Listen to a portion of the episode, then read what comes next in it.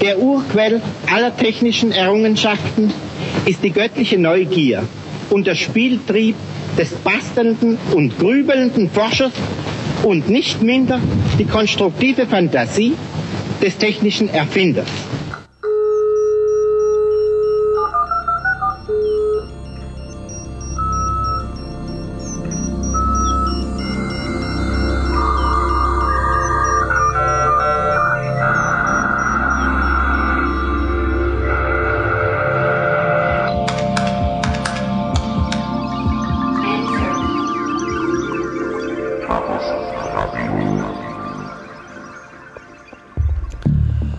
Hallo, hier ist Chaos Radio Express, Ausgabe Nummer 19. Und heute gibt's mal wieder ein bisschen Feedback um die Ohren und ein interessantes Interview, was ich geführt habe zum Thema Phone. Am Mikrofon Tim Pritlaff.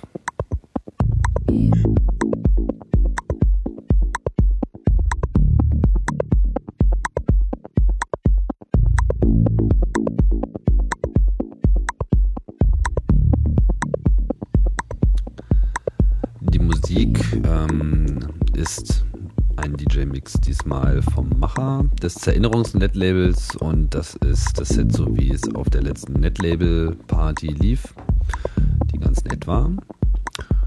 Und das Ganze heißt, so wie die Party, The Spirit of Netlag.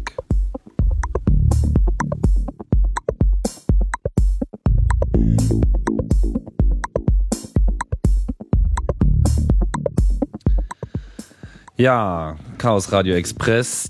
Diesmal relativ schnell wieder eine neue Ausgabe. Das hat sich zufällig ergeben, weil ein interessanter Gast in der Stadt war und den habe ich dann mal interviewt.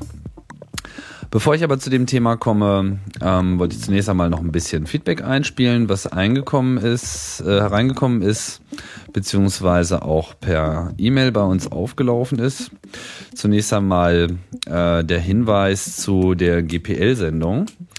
Äh, Raphael hat uns eine Mail geschickt und uns darauf hingewiesen, dass es sehr wohl eine deutsche Übersetzung gibt, wenngleich auch keine offizielle. Ähm, bei O'Reilly erschienen, wo sollte es auch anders sein? Ähm, die GPL kommentiert und erklärt gibt es unter o'Reilly.de slash Katalog slash GPLGER. Äh, den Link findet ihr natürlich auch auf der Webseite zum Chaos Radio Express Podcast und dort gibt es auch gerade die Übersetzung als äh, PDF-Download, also das Kapitel, wo die GPL übersetzt ist, gibt es äh, einfach als PDF zum freien Download und in dem Buch steht dann sicherlich noch sehr viel mehr Interessantes zur GPL. Ich habe es selber nicht gelesen.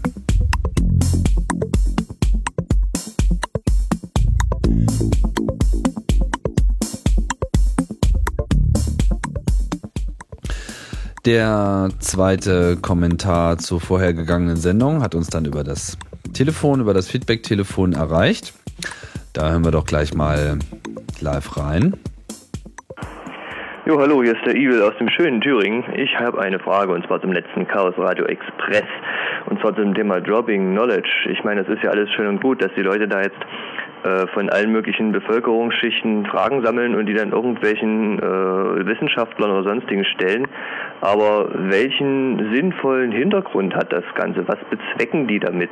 Äh, wird in unserer Welt dadurch schöner, besser, toller oder was machen die bitte ganz genau mit diesen Fragen und warum stellen die das diesen Fragen? Was versprechen die sich davon? Vielleicht könnt ihr dazu einfach noch mal eine Antwort geben. Ich danke euch. Ja, sinnvoller Hintergrund. Also den sinnvollen Hintergrund vermag ich gar nicht äh, zu bewerten. Da muss man die Leute einfach schon mal selber fragen. Inwieweit die Welt da jetzt äh, besser wird, das, äh, ja, keine Ahnung, äh, ob wir überhaupt die Richtigen sind, das zu bewerten.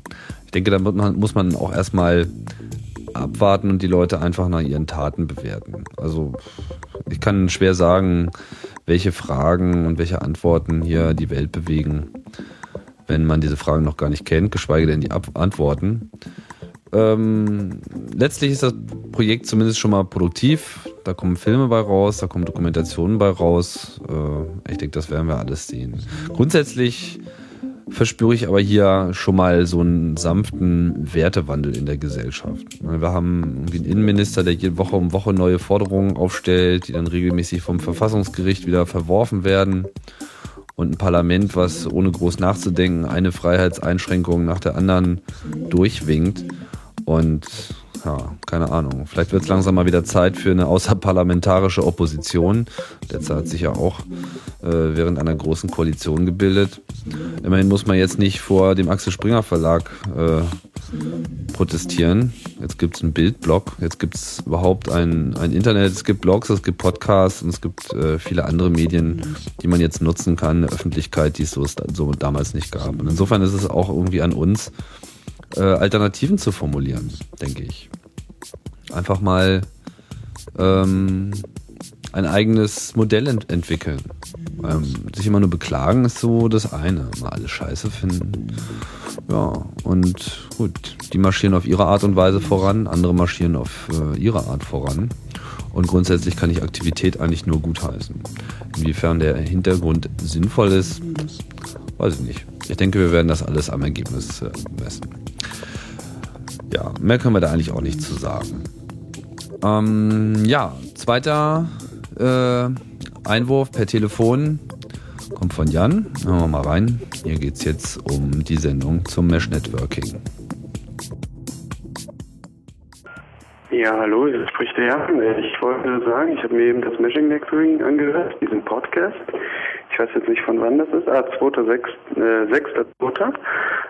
Und äh, welches Thema ich vermisst habe in so einem System ist natürlich die Sicherheit. Die Daten wandern ja von den einem Point zu dem anderen und ähm, da wurde halt nichts über die Sicherheit, irgendeine Verschlüsselung oder sonst was gesagt. Man kann da sicherlich irgendwo nachlesen, aber halt nur so als Feedback wäre auch vielleicht ein kurzer interessanter, ein kurzes interessantes Kapitel in diesem Podcast.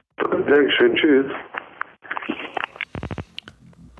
Ja, ist auf jeden Fall ein interessantes Kapitel. Ja, ich glaube, zur Sicherheit haben wir uns so explizit nicht geäußert. Ist natürlich auch ein weites Feld. Ist immer die Frage Sicherheit von was.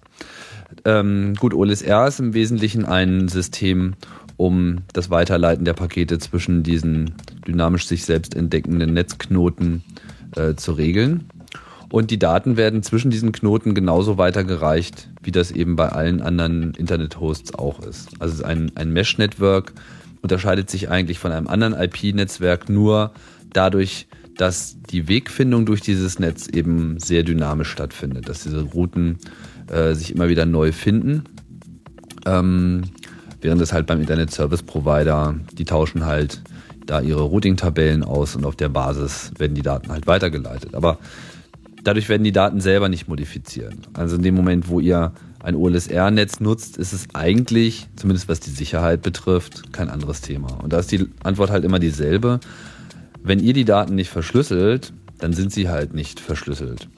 Und von daher ist man da auch jetzt nicht sicherer oder weniger sicher als äh, überall sonst auch. Nur weil man vielleicht direkt an seinem DSL-Anschluss äh, die Daten verschickt und da jetzt so zunächst erstmal keine Privatperson dazwischen hängt, heißt das ja noch lange nicht, dass das irgendwo auf dem langen Weg zu dem Server, mit dem du dich in dem Moment gerade verbinden willst, Webserver, E-Mail-Login, was auch immer, heißt ja nicht, dass da nicht auch ähm, irgendwo jemand dazwischen ist. Kann auch beim Internet Service Provider sein. Da sitzen auch nur gelangweilte Angestellte, die irgendwie äh, nichts zu tun haben. Ich will jetzt den Internet Service, den Mitarbeitern der Internet Service Provider jetzt nicht Unrecht tun. Aber ihr wisst schon, was ich meine. Also Vertrauen äh, ist gut, Kontrolle ist besser und Verschlüsselung ist eigentlich das Beste. Von daher achtet darauf, wenn ihr E-Mail verwendet, macht es nicht über ungesicherte Protokolle. Benutzt nicht POP ohne SSL.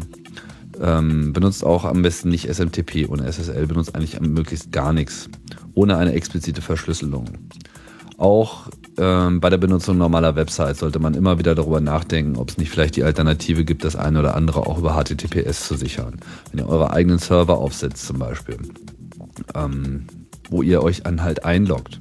Überall, wo man sich eben einloggt und es handelt sich einfach nur um HTTP. Also wenn man, zumindest wenn man das Passwort, äh, also in dem ersten Moment, wo man das eingibt, dann kommen ja häufig auch noch diese Cookies dazu, die gesetzt werden. Das ist alles nur vorgetäuschte äh, Sicherheit. In dem Moment, wo die eigentliche Verbindung zwischen eurem Computer und dem Gegenüber nicht verschlüsselt ist, ist es halt einfach mal unsicher. So einfach kann man das festhalten. Und OLSR ändert da auch nichts. OLSR ist trotzdem ein schönes Protokoll und hat ähm, gezeigt, wie man alternative Netze aufbauen kann in Bereichen, wo es keine Infrastruktur gibt. Und das leitet auch schon über zu dem Hauptthema dieser Ausgabe von Chaos Radio Express. Ähm, es gibt ein neues Projekt, äh, bekannt geworden unter dem Namen Phone. F-O-N. Informationen dazu unter phone.com. Und Phone will ein, ja, ein übergreifendes äh, weltweites System zur gemeinsamen Nutzung von Internetzugängen sein. Hierbei geht es vor allem um das, äh, den Zugang über Wireless LAN. Das heißt, Leute werden hier aufgefordert, ihre heimischen Internetzugänge über WLAN Dritten zugänglich zu machen.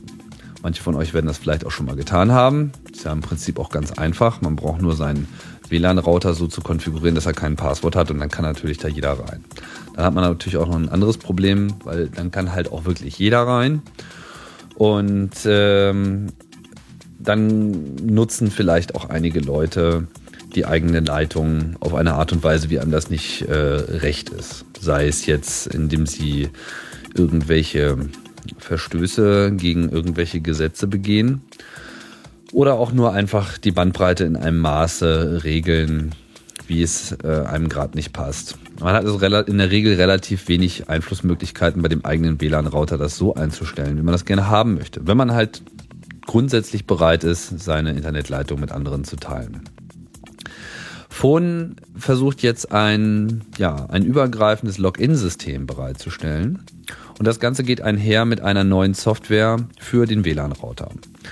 Das äh, ist derzeit noch äh, beschränkt auf bestimmte Geräte, vornehmlich nämlich diese Linksys-Geräte, die auch bei OLSR schon das Thema waren. Das überrascht halt nicht, weil das Gerät eben unter Linux lief, ähm, beziehungsweise es auch immer noch eine Linux-Variante gibt. Es gibt auch mittlerweile eine Nicht-Linux-Variante. Äh, wer dazu mehr erfahren will, kann auch mal im Chaos Radio Express 16 nachschlagen. Und Phone stellt nun eine komplett neue Firmware für WLAN-Router bereit, die äh, auf einer Open-Source-Lösung beziehungsweise auf zwei Open-Source-Lösungen basieren. DD-WRT und äh, OpenWRT. Ja, und, und bietet für allen Leuten, die sich dort eben registrieren, einen Single-Login. Und dann kann man eben jedes, jedes WLAN, was irgendjemand mit einem Router, was diese Firmware für den äh, WLAN-Router hat, kann das jeder eben benutzen. Man hat also quasi nur ein Login und kann sich an jedem Phone-Router einloggen und hat Internet. Man kann da auch äh, Geld mit verdienen, wenn das gewünscht ist. Äh, man kann es aber auch frei machen. Ähm, bekannt geworden ist das vor allem, weil Google und Skype jetzt äh, in den letzten Wochen bekannt gegeben haben, dass sie da 20 Millionen in dieses Projekt reinschütten. Das hat eine ganze Menge Leute die Ohren geöffnet. Unter anderem auch mir. Und es gab jetzt die Gelegenheit äh, für mich heute ein Interview zu führen mit äh, Martin Wasowski, der der Projektleiter von Phone ist, der zufällig in Berlin war. Und ich habe mich äh, eine halbe Stunde mit ihm unterhalten. Das ist ein Interview auf Englisch, aber ich denke, es ist äh, gut verständlich und dieses Interview deckt eine ganze Menge Details auf, wie Phone sich das vorstellt, welche Ziele sie haben, wie ihr äh, Bezahlsystem äh, funktioniert, ihr Verhältnis zur Open Source Gemeinde und noch so einige andere interessante Aspekte. Ich spiele das jetzt mal ein und ähm, wünsche euch viel Spaß bei dem Interview. Okay, I'm sitting here with uh, Martin Varsavsky. He is uh, the founder of three ISPs, as far as I know, and also the founder of Fon, which is a new um, company that is going to the market right now. Uh, hello, Martin. Hello, everyone. Um, can you tell me a bit about um, Fon, the project Fon? What is Fon exactly? Well, Fon is a software download that turns your router into a member of a global family of routers who share Wi-Fi. So on your on your homepage, you say that Fon is a, a nation of of people who share their broadband in exchange for having access to other broadband access points. And you sort of want to become the largest hotspot network in the world. Uh, is this a realistic approach? Well, like uh, I had the idea of Fon in, in September, and um, we launched the software in November, and we had 3,000 Foneros in the beginning of this month. And then we signed up with Google and Skype, who became our partners, and we appeared in around 20,000 blogs around the world and 220 newspapers. And that was, of course, a tremendous way of telling the Fon story. And we were expecting another 3,000 Foneros. So that would have put us at 6,000, and the largest hotspot network in the world has 25,000 hotspots.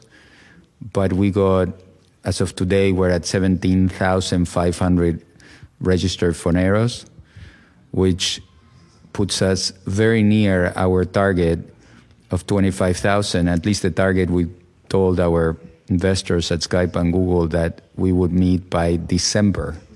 So in only two weeks, we got 13,000. And of course, we have to turn the registered Foneros into active Foneros, which we estimate will take another 90 days.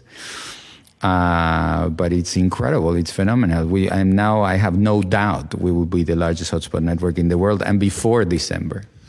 Okay, if we're talking about registered users, what, what are we actually talking about? Are we talking about people who are actually sharing their Wi-Fi connection already, or is just like people that have signed up to the network? Can you also explain what I have to do in order to make use of your service?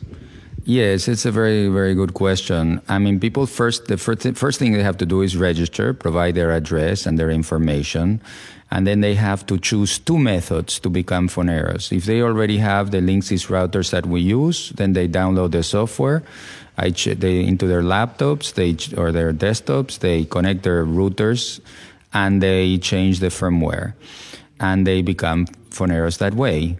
If not, we've been subsidizing the Linksys routers, so we buy them for 45, 50 euros and we sell them for 25.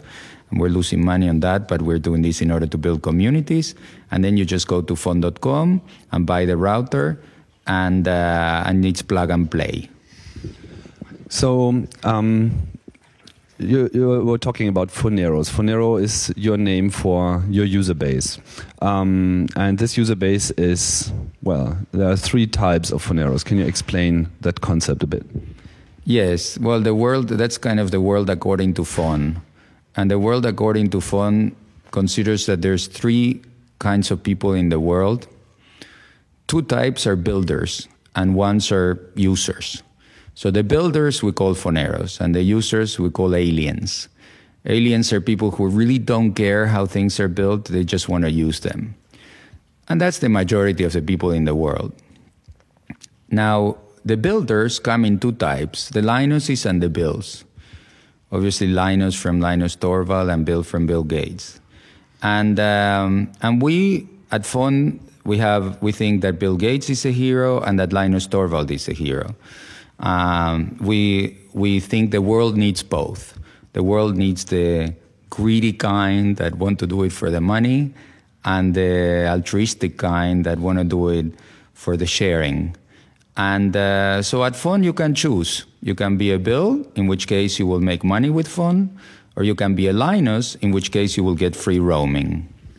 So if um, if well if, if I'm just a Linus and sharing my my um, my ISP connection, um, well I don't really have to be a Fon subscriber to do that. What what is the of uh, becoming a Fon Linus in order to open up my own network? Yeah, no, uh, you're right. You could leave your Wi-Fi open, and then you don't need to be part of Fon. And we welcome that, by the way. We love when people share Wi-Fi in any way they can but we think we offer a better way to share Wi-Fi because when you share with Fon, then everybody else who's with Fon shares with you. And so when you go to Frankfurt or Munich or Madrid, where I'm from, or you go to New York, other Foneros share with you. You know where they are. We we're here at the offices of Plazes, and we uh, Plazes is going to show in their maps where where we are, and so it's it's a community of people who share Wi-Fi. But if you just want to share Wi-Fi and not be part of any community, you know that's fine too.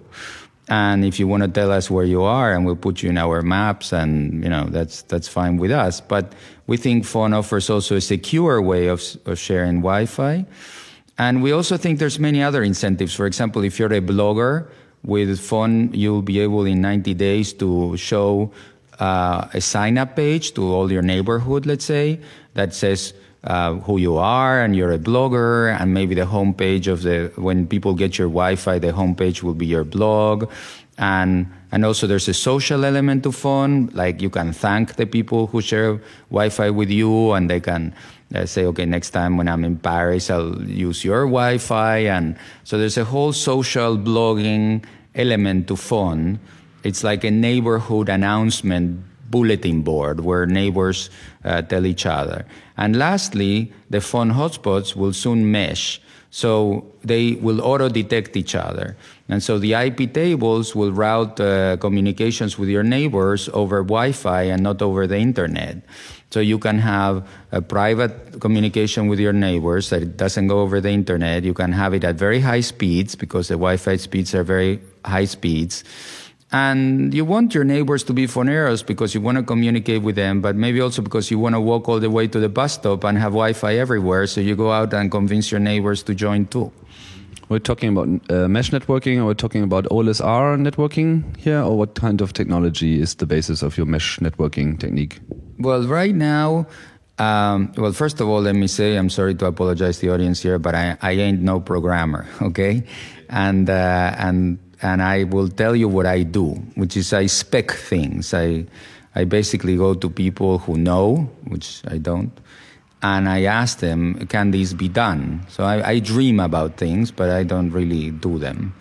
Now, what is my dream? My dream is that um, Fon hotspots will detect each other and they will alert you uh, that there's a, another Fonero in your neighborhood you, my, I want all this to happen through a, a website.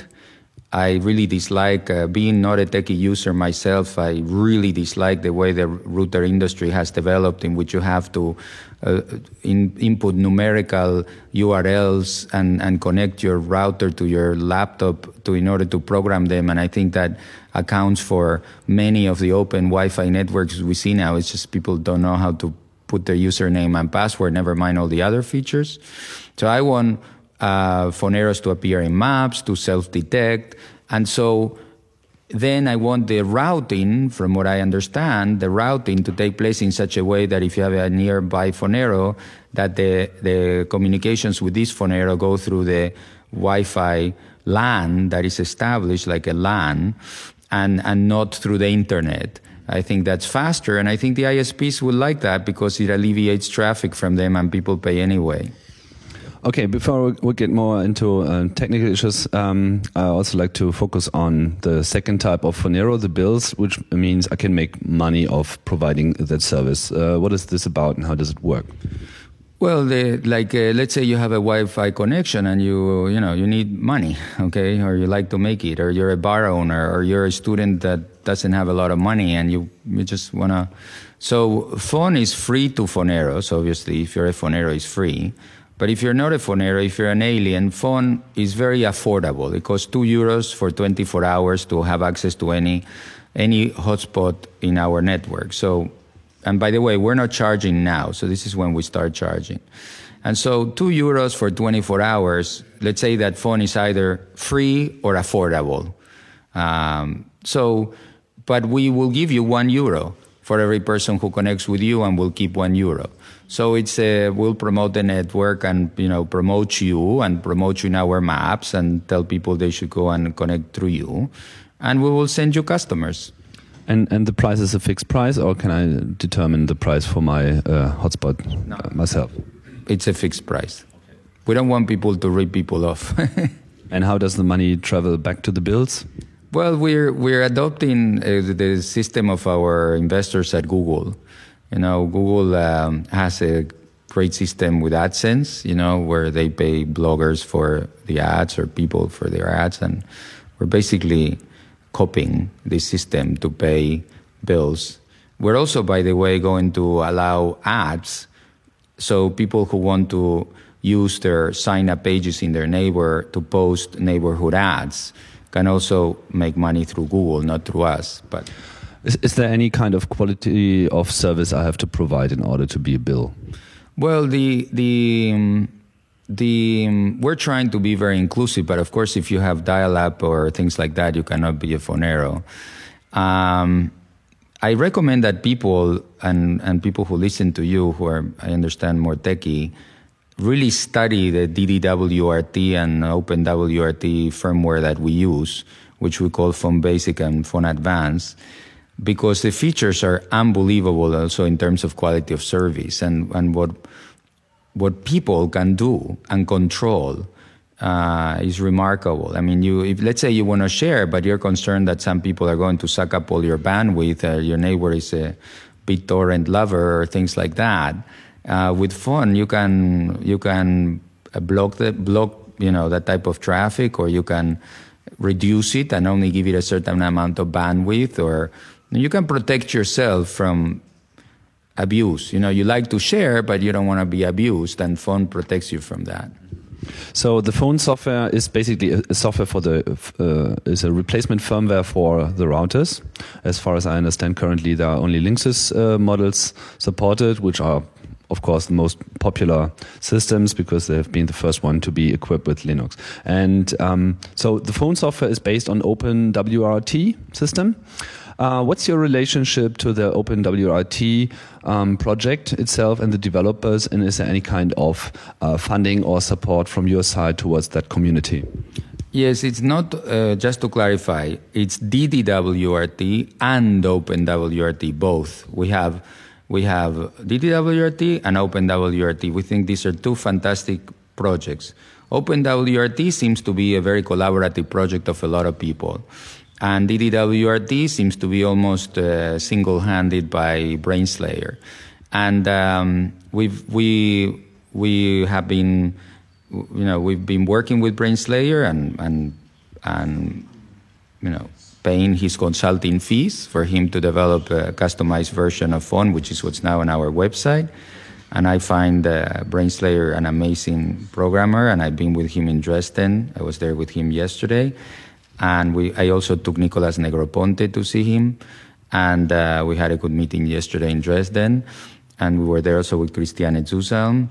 And uh, so, so um, that's one, one side of one element of what we have, which is what we call the Fon advanced. And the Fon basic is a development of OpenWRT customized for us we've been actually inviting any, anybody who listens to this podcast and wants to write to me at martin at fon.com, who's a programmer. And we're very interested in working with them. We've been hiring and, of course, uh, paying programmers to help us. And um, anybody can use our developments too because they're open source. But uh, I think we've been doing, know, we've hired four programmers in Spain and uh, we're hiring five more in the next uh, 10 days. We have, uh, and, and, you know, we love these projects and we think that they, they are extremely good projects. We also, by the way, as of yesterday, work on Buffalo routers. So now we work on Buffalo and Linksys. We plan to add many more routers. And um, we're also talking to a lot of ISPs. Uh, some of them use Comtrend, and we're developing uh, firmware for Comtrend and um, and we just want to work with you know everybody who who has Wi-Fi. On a, on a technical side, um, so just to describe a bit to the listeners how this works. So when I whenever I detect uh, a Fon network, how do I sign up? What do I have to do? Well, right now uh, you use usernames and passwords to sign up, you know, and it's just pretty simple. Now again, there, here's an invitation to listeners of this program. It's a different one. Um, right now, it's pretty boring. You sign up and it says Fon, username, and password. And I hate it like that.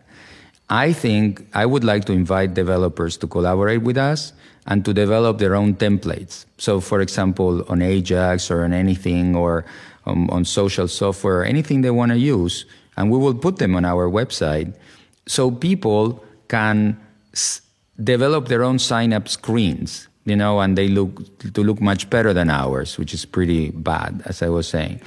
And so now, right now, you put your username and password, but but it, but it's boring. Hopefully, with the help of your listeners and some other people in the community, we will have cool looking sign up pages that will look much better than now. Okay, apart from looking cool, what about, well, there are quite a ton of um, questions regarding author, uh, authentication, uh, security in general. Your webpage talks about on demand encryption services. What does that mean? Well, frankly, I don't, I don't recall seeing that on my webpage, but I, I uh, think I know what it means. Um, Ejovi Nuwere, who's our lead Fonero in America, is a, a very well-known hacker there who also wrote the book Hacker Cracker and is this uh, very young kid from from Brooklyn who who got out of uh, you know a, a, very marginal neighborhood there through hacking and um, well, he's a security expert now and uh, and I think it refers to a product that he's developed that if somebody really wants privacy on, on their Wi-Fi, they can do some VPN tunneling and encrypted tunneling and, and get secure Wi-Fi signal. Uh, but Ejovi is at ejovi at fon.com, and I think people should just write to him and ask him. Okay, uh, regarding the Fon infrastructure in general, currently you're building up on the existing wireless LAN that's basically privately owned, I would say. Um, do you see beyond, beyond wireless LAN, do you see any other technologies that are going to play a role in the Fon system? Well, the, the, the obvious one is WiMAX, right? People are talking a lot about WiMAX. And I think that eventually, if WiMAX really happens, I I think that we, we would be a natural add-on to any WiMAX uh, technology that is deployed, also because at the beginning it will have very spotty coverage. Um, but I'm concerned about WiMAX because I see that the key here is the gadgets, the devices, and I see Wi-Fi. There's a, a, an epidemic of, of Wi-Fi. It's like digital cameras with Wi-Fi now coming up, PDAs with Wi-Fi, Sony PSPs with Wi-Fi. 9 million of those sold, Nintendo DS with Wi Fi. I'm sure the Apple iPod will soon come with Wi Fi. And so people invest billions of euros in all these gadgets and throw them away because somebody comes up with WiMAX. So um, I really think we have Wi Fi for a while and we want to stick to Wi Fi and promote it. And do you think you can get the direct support of internet service provider? Because most of them are currently putting up their own closed uh, hotspot networks. What's the incentive for an ISP to probably join the Fon system so that not only private people are providing that service, but the, the ISP itself? How's your relationship to ISP in general? Well, we have signed ISPs, okay, so it's uh, done. We have GlocalNet of Sweden, the the second largest ISP in Sweden after Telia. And we're in conversations with around 30 ISPs around the world, all over Europe and America and so on. So, what's the incentive? The incentive is to increase their ARPU and decrease their churn, which is what all ISPs want higher ARPUs, higher revenues per customer, and lower churn, meaning that people don't leave them. They like to be loved like anyone else. Uh, and so, uh, basically we tell them that Fon increases ARPU and reduces churn. It increases ARPU because when aliens come by, we share money with them and they never thought they could get more money than maybe 30 euros a month out of each connection. So now we come about and we give them a new revenue source and they lower their churn because through them, you become member of a global community of people who share Wi-Fi. You get a lifetime membership the day you do this and then you want to stick to them.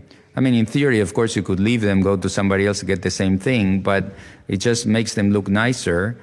And um, so they do it for fidelity and, and money. Um, anything, any news from Germany? Because this is a very closed market. Is there anything uh, that you could announce or tell us about? Well, the, Germany, we, we have 500 registered Foneros as of today, more or less. I think 490 something I saw this morning and but we only started operating yesterday. We have uh, Christiane zu Salm, uh, to, who's the lead Fonera in Germany, where, and she comes from the TV world and very uh, surprising for many people on the internet that we have her, but she's really an, um, I think, a fantastic entrepreneur. And, um, she says her, it's not her fault that you know so many people wanted to play those games on TV that she got going. Uh, I I I think she's uh, a superb leader. We also have been teaming up with the people of Plazes. Um, we also, interestingly, almost every programmer we hire happens to be German, and I don't really understand why. But the best programmers we found are all German, so we, we already work with German programmers who have done most of the software. We have, and and and so we're thinking of opening up here in Berlin because uh, it seems to be the most Fonero city to me from what I've seen in Germany without being from here. I went to Munich. It looked kind of too elegant to me. Uh, I don't know. Berlin seemed very Fonera. And, and so we were going to open up an office here, not, not only to promote Fon, but probably to get a lot of good programmers because there seems to be an awful lot of uh, programmers around here. Linux has always been very strong uh, in Germany. I think Germany uh, also accounts for like 30% Firefox users. 30% uh, of like the users in Germany are using Firefox, just for instance. And Berlin, especially, has a very strong wireless uh, community because they are also building mesh networks because some parts of that city just lack a lot of infrastructure. So wireless was the only way to go. So I'm not really surprised by by that. But it's good to uh, hear that you are approaching Berlin in that way. So um, there have been quite a buzz around the Google and, and Skype investment in, in Fon recently. You already mentioned that. Can you um, explain to us what, what Google and Skype are, are interested in, in in, in Fon and what, what your interest is uh, in this alliance and uh, what other alliances might be in store? Well, um, there's two ways of answer that question. One is to say that Larry, Sergey, and Megan, Chris, and all the people at Google love the internet and they want to see the internet everywhere. And that's why they invested with Fon. And the other way is to be more cynical and to say that they just love to make a lot of money selling ads. And with Fon, they can show many more ads because there's Wi Fi everywhere and they show more ads and I and the listeners can believe whatever the, of the two theories uh, they would like to believe in. I personally think the truth is is closer to the fact that these guys love the internet and they love to see it everywhere. Uh, and in the process, by the way, they made a lot of money, which is fine. But they really spend their lives on the net. Now, the Skype guys, Janus and Niklas, are on my board and all of Skype. Um, they have another motive, which is they want to see Skype mobile. And to go mobile with Skype, you need Fon and you need Wi-Fi networks. And we want to, by the way, roam with every Wi-Fi network, with the free networks of Berlin, with every Wi-Fi network. We want to roam with everybody. We just want to create a global urban uh, Wi-Fi signal. And Skype, you know, they, they're coming up very soon with the Skype uh, Wi-Fi phones and and also Skype on 3G, or there's 3G, there's already 3G Wi Fi phones. Uh, and so uh, I just think that Skype wants to see Skype everywhere. Um, there was was also quite some buzz about um, some ISPs in uh, the USA that sort of thinking about like charging Google for content delivery, sort of closing down the open networks. Um, it was I had the impression that the Google Skype investment sort of also tries to, um, yeah, make sure that the the networks stay alive in that sense. Yeah, that's an interesting point, and frankly, I don't know. I can't. This what I can tell you was not part of our conversations, but I know the whole debate on net neutrality I am I am a builder of ISPs. I built three ISPs, and I'm and I'm in any case uh, find it horrible that ISPs should try to uh, filter content, and and I think that's pretty disgusting. By the way, with Fon you can filter content, but yourself you make the choice. You get your of, of course with with our software you can filter content, but it's your choice, the individual choice of one person, another person. Like if you want to protect your connection from a neighbor that's down BitTorrent all the time, that's another story. But uh, that the whole ISP would do that for everybody at the same time and would say, if you don't pay us Yahoo, you're going to be slower than Google. I find that uh, pretty horrible. And and it's true that with with Fon, they they uh, would have a, a, harder time doing this because there there there's element of intervention at the Wi-Fi level that comes with Fon uh, but having said all this, I, I didn't have a single conversation with any one of them about net neutrality.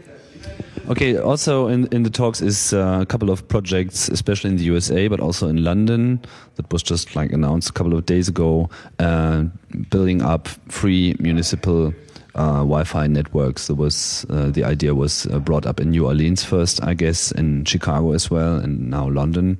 Um, do you see any relationship to what you do? Could uh, Fon help cities in order to set this up? And what's your point on, on, on politicians trying to prevent this from happening? Well, just to clarify, politicians want this to happen. It's telecom companies that don't want this to happen and politicians wanting this to happen because they they're more popular. You know, you gave free Wi-Fi, they vote you, they vote for you. So well, there have been some Republicans in, uh, in the U.S. who said, well, no, it can't be free because like the commercial system has to be supported. Yeah, no, I I agree. I mean, not all politicians favor this, but it makes you popular to provide free Wi-Fi. I can see that, but we think that. Um, well, we, we welcome any Wi-Fi effort, so that's all great. Now we think we have a better model for the cities, and we've made a presentation to some cities, and it's going very well. Although I cannot say which cities uh, yet, but it's gone super well. And we think we have a better model because we think we have a model that makes for a public-private partnership that doesn't disrupt the telecom world. Because what happens if a city builds a Wi Fi network for everybody to use? It destroys the telecom operators, basically. And they give for free what the telecom operators charge for. And they leave a lot of people out of their jobs and they, and they stop investment. And you could say, well, it doesn't matter because they invested, they got the Wi Fi going. But I've been building ISPs for 15 years now and telecom and ISP companies, and I see technology changing all the time. And I can see that building a Wi-Fi net, that a city getting into the business of building a Wi-Fi city could be sort of like a kind of like a Soviet idea where you give good service now, but then the service becomes bad and, and then everybody wants it for free and everybody stands online and, and so on. So it's, um, I'm not in favor of that. What, what Fon proposes to cities is that we um, donate a lot of routers to these cities and we uh, only to be used in public places like schools, libraries, hospitals, uh, firemen, police, uh, subway, I don't know, anything you can think about. And we, uh, so we, we proposing, for example, we go to a city, we donate 10,000 routers. And then you get Wi-Fi in all the public places, but only in the public places. And, and, and that's, that doesn't interfere with, with private enterprise because of course they should be entitled to put free Wi-Fi in all the public places. But for the public places, we promote the Fon model, which is that everybody puts their Wi-Fi routers by their windows. They already pay the ISP so the ISP don't go bankrupt. And everybody gets it for free who's a donor. And those who are not a donor, they get it for two euros a day, which is pretty affordable. So our model is free for those who donate, affordable for those who don't. It doesn't disrupt the telecom players, and it doesn't cost the city any money. So the taxpayer money is spent on hospitals, education, and other things.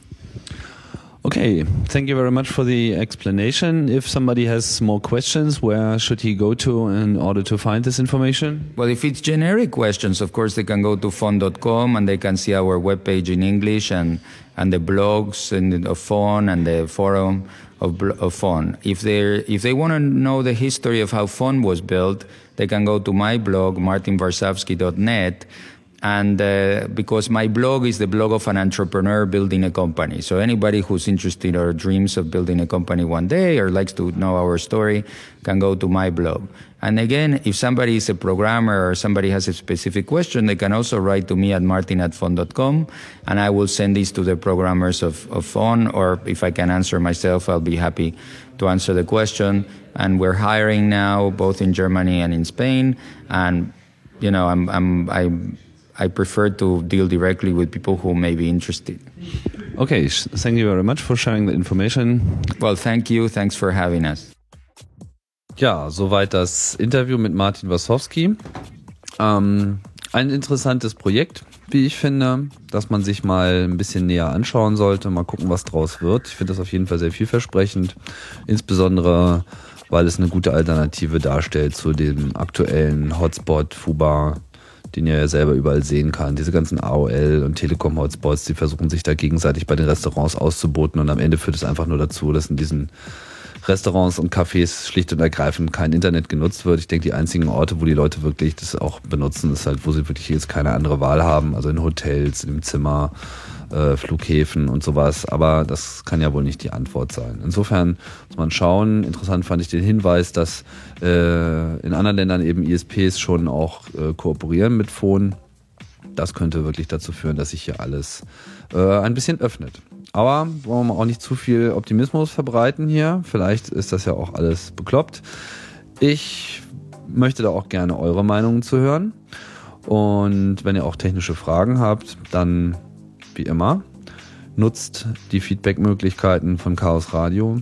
Entweder schickt ihr eine E-Mail an chaosradio.ccc.de oder ihr ruft einfach schnell mal an auf unserer tollen Rufnummer unter 01801 9933 22 99 55. Ja, und das war Chaos Radio, die Ausgabe 19. Und ich hoffe, es geht ja auch bald äh, wieder weiter. Die Themen reißen nicht ab. Und wenn ihr auch weiterhin noch Vorschläge habt für Themen, dann bitte auch das im Feedback erwähnen. Ja, ich wünsche euch noch einen schönen Tag und bis bald.